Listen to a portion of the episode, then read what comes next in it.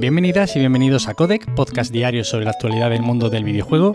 Yo soy Nacho Cerrato y la idea aquí es comentar brevemente lo que se cuece a diario en la industria del videojuego en capítulos muy cortitos. Así que si quieres estar al tanto y tienes poco tiempo, te invito a que te quedes por aquí. Y hoy comenzamos hablando de los creadores de Sonic Mania, que estarían trabajando en un nuevo plataforma en 3D. Tras un tiempo que llevamos ya sin recibir noticias de Evening Star, el estudio que hizo tan buen trabajo con este juego, un homenaje al erizo de Sega, parece que empezamos a ver ya algo de movimiento. Como siempre, vemos en su web que están buscando a gente para un nuevo proyecto, lo anuncian claramente, y además comentan que estará desarrollado con su nuevo motor gráfico Star Engine, que lo describen así resumidamente como una evolución natural de su anterior motor gráfico Retro Engine. Aquí me pasa algo parecido a lo que pensaba, aunque bueno, salvando las distancias con Bluepoint a la hora de hacer un juego nuevo. Es verdad que el Sonic Mania no era un remaster o remake de varios juegos de Sonic, sino que era algo con un diseño de niveles propio y en el que demostraron claramente que este estudio sabe hacer juegos de plataformas. No sé, yo la verdad es que tengo muchas ganas de ver qué tal sale su próximo título, porque es que Sonic Mania lo hicieron muy bien, la verdad y que parece que tiene mérito porque es que no había salido nada bueno de Sonic desde hace a lo mejor 1500 años. De hecho, el Sonic Mania es el juego de Sonic mejor valorado en Metacritic de los últimos 15 años. Y bueno, habrá que estar atento porque yo creo que pueden hacer un plataforma muy pero que muy apañado buenas noticias alrededor de Elden Ring y es que parece ser que From Software sigue funcionando como un reloj y transmiten total confianza con que su próximo título saldrá a principios de año, recordemos que sale el 21 de enero, y que no sufrirá ningún tipo de retrasos. Yasuhiro Kitao, el productor de Elden Ring, ha concedido una entrevista a Famitsu tras la ausencia del estudio en el Tokyo Game Show, en la que aseguraría que el título está en las últimas fases del desarrollo y además que están avanzando con tranquilidad. Podemos estar tranquilos que todo lo que esté en manos de From Software está en buenas manos y esto va a salir espectacular.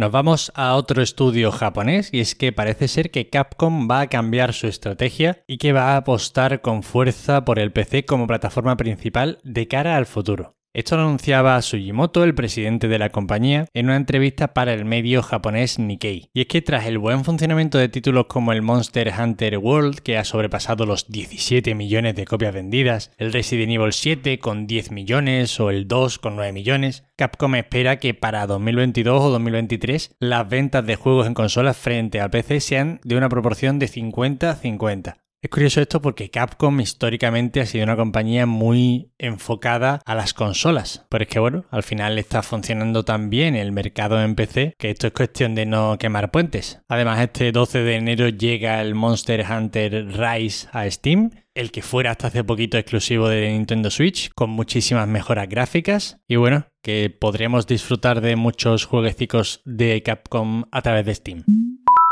Y ahora saltamos de Steam a otra plataforma, la App Store.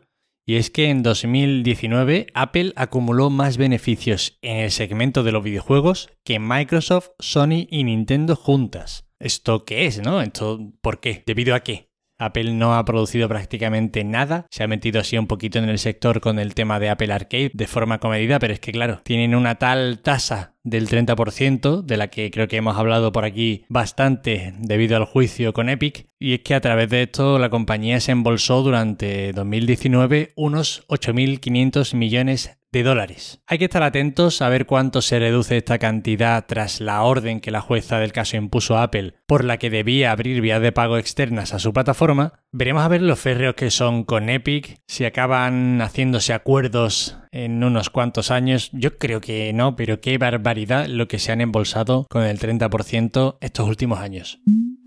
Y ya para acabar hoy, siguiendo con Epic, la Epic Games Store implementará un nuevo sistema de logros ya la semana que viene. Parece ser que el funcionamiento será una mezcla entre el sistema de PlayStation y Xbox, y bien, a mí es que la verdad es que estas cosas no me llaman mucho la atención, pero sí es verdad que tienen bastante importancia para mucha gente. Los sistemas de logros que están bien diseñados le proporcionan a los juegos una cierta rejugabilidad y un alargamiento de su vida útil que a muchos jugadores pues la verdad es que le dan la vida. El tema de sacarse los platinos provoca que mucha gente juegue durante más tiempo a ciertos juegos. Habrá que ver si implementan estos porcentajes que te dicen cuánta gente se ha sacado el logro, que independientemente de estos trofeos o logros raros que consiguen muy poca gente, es interesante ver el típico trofeo de cuando te empiezas el juego para compararlo con el porcentaje de gente que gana el trofeo de acabar el juego. Una medida que con la política de Epic de regalar tantos juegos, pues puede ser interesante ver al fin y al cabo cuánta gente juega realmente a los juegos en esta plataforma. Y estas son todas las noticias de hoy. Espero que os hayan resultado entretenidas. Hoy, día 5 de octubre, sale el Alan Wake Remaster. Podéis jugarlo en PC, Xbox Series S, PlayStation 5, One, PlayStation 4. Y yo no lo he jugado, pero lo voy a jugar. Le tengo muchas ganas a este juego de Remedy. Yo creo que he oído muy buenas cosas de todo el mundo que lo ha jugado, así que os recomiendo que le echéis un vistazo. Y además sale muy baratito. En PlayStation 5, por ejemplo, está por 28 euros. Así que probablemente sea de lo mejor que podéis comprar por este precio en una consola de nueva generación. Y nada más, ya sabéis, para cualquier queja, sugerencia o comentario, me tenéis en arroba Nacho Cerrato en Twitter. Os agradezco de corazón que sigáis aquí al otro lado escuchándome. Muchísimas gracias, de verdad.